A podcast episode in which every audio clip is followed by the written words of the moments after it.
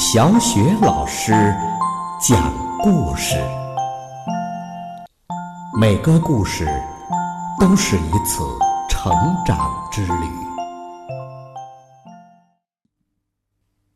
宝贝儿，欢迎收听小雪老师讲故事，并关注小雪老师讲故事的微信公众账号。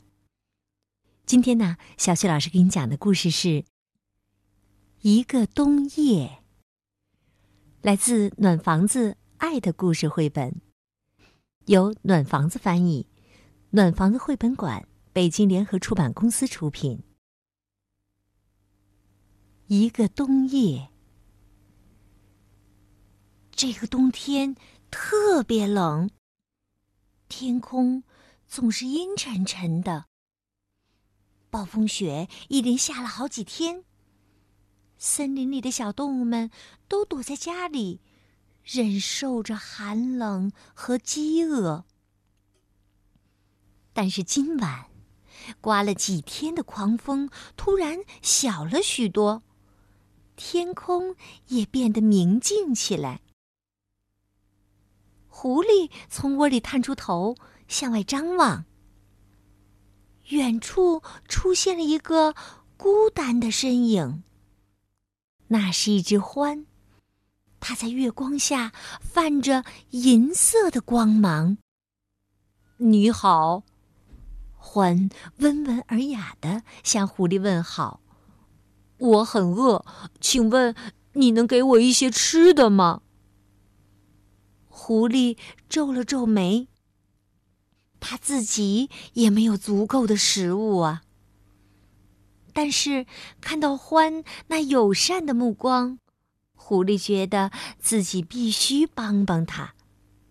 狐狸说：“等一下。”狐狸拿来了一些浆果。獾感激的笑了：“谢谢你。”然后他与狐狸告别，又顶着冷冷的风，低头走回了雪夜里。小老鼠躺在床上翻来覆去，它又冷又饿，怎么也睡不着。这时，外面传来了脚步声。哦，天哪！那么晚了，是谁在外面呢？他惊讶的屏住了呼吸。你好。一个银色的身影轻轻地说：“我很饿，请问你能给我一些吃的吗？”小老鼠忍不住抱怨：“我什么也没有，一点吃的也没有。”我明白了。欢点点头，转身离开了。小老鼠听见獾的脚步声越来越远，想到獾是那么温和友善，可自己却拒绝了他，心里很过意不去。小老鼠赶忙追上去：“等等，等等，野兔就住在附近，或许它能帮助你。”于是啊。小老鼠和獾一起艰难地向野兔家走去。刺骨的寒风抽打在他们身上，雪花纷纷扬扬地洒落下来。但不知怎么的，即便在这样一个阴暗的冬夜里，小老鼠也觉得很安心。獾。温暖的目光就像天空中明亮的星星。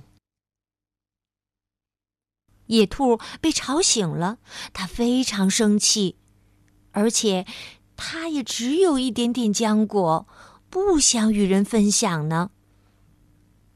小老鼠悄声地说：“我知道现在很晚了，但是我告诉欢，你能帮他。”拜托了，他快要冻僵了，还在挨饿，而且，而且我也快被冻死了。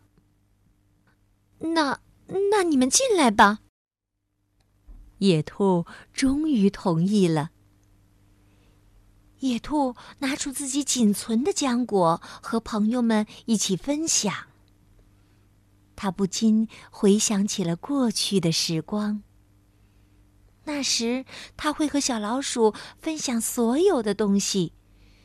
他们共同度过了很多幸福的日子。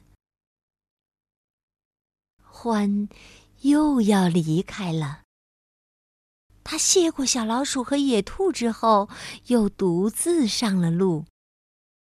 没有了欢，野兔的小窝里又变得寒冷起来。这时，夜色也更深了。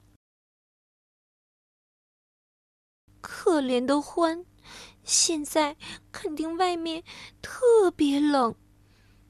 唉。小老鼠叹了口气，探出头看向寒冷的黑夜。希望它能平安吧。野兔的话语里充满了担忧。就在这个时候，他们发现了一个模糊的身影正慢慢的走过来。小老鼠叫：“是狐狸。”野兔问道。你在干什么呢？狐狸解释说：“我在找獾，它太虚弱了，也没吃什么东西。”小老鼠和野兔也在为獾担心。小老鼠提议说：“我觉得我们应该出去找找它。”雪地上，獾的脚印儿泛着银色的光。三个好朋友跟着獾的银色脚印走进了森林深处。这个时候，暴风雪又变得猛烈起来。狐狸终于发现了獾，他在那儿呢。獾躲在露出地面的大树根中睡着了，身上盖着一层积雪。小老鼠倒吸了一口气，“哎呀，它肯定是冻僵了，可怜的獾呢！”狐狸喊道，“我们得救救它。”为了不吵醒獾，狐狸挖了一个雪洞，用来遮挡风雪。小老鼠和野兔悄悄地采集了一些柔软的苔藓和枯叶，给獾当床。他们一起为欢做了一个温暖而又舒适的窝，然后他们依偎在一起，躲在这个临时的小窝里，互相取暖。风还在呼啸，雪也下得很大，但四个小伙伴挤在一起，做着。香甜的美梦。第二天早上，欢不见了，只留下了一串银色的脚印儿，一直延伸到很远的地方。狐狸说：“不知道欢去哪儿了，他会回来看我们吗？”正当狐狸一脸惆怅的时候，小老鼠兴奋的大叫起来：“快看那儿，看那儿！”大家都吃惊的瞪大了眼睛。狐狸完全被眼前的景象惊呆了。哦，一大堆好吃的！这时，小老鼠还发现了一张小纸条，纸条上写着。感谢你们对我的所有关怀，这些是给你们的礼物。野兔叫道：“是欢留下的，我就知道他很不一般。”这时候，太阳突然拨开云雾，将温暖的光芒洒向大地。无数的雪花在阳光下熠熠生辉，就像欢微笑的眼睛中闪烁的光芒。宝贝儿，刚刚小雪老师给你讲的这个故事名字叫《一个冬夜》。在朋友们的帮助下，欢平安的度过了寒冷的冬夜。这个冬夜是寒冷的，但是朋友之间深厚的友情却让小动物们彼此感到了温暖和爱。宝贝儿，那当你的朋友遇到困难的时候，你是不是也会同样给予他无私的帮助呢？通过微信告诉小雪老师好吗？好了，宝贝儿，发生在这个冬夜的故事，小雪老师就给你讲到这里了。接下来呀，又到了我们读古诗的时间了。今天我们朗读的古诗是《赠花卿》。《赠花卿》，杜甫。锦城丝管日纷纷，半入江风半入云。此曲只应天上有，人间能有几回闻？锦城丝管日纷纷，半入江风半入云。此曲只应天上有，人间能有。几回闻？锦城丝管日纷纷，半入江风半入云。此曲只应天上有，人间能有几回闻？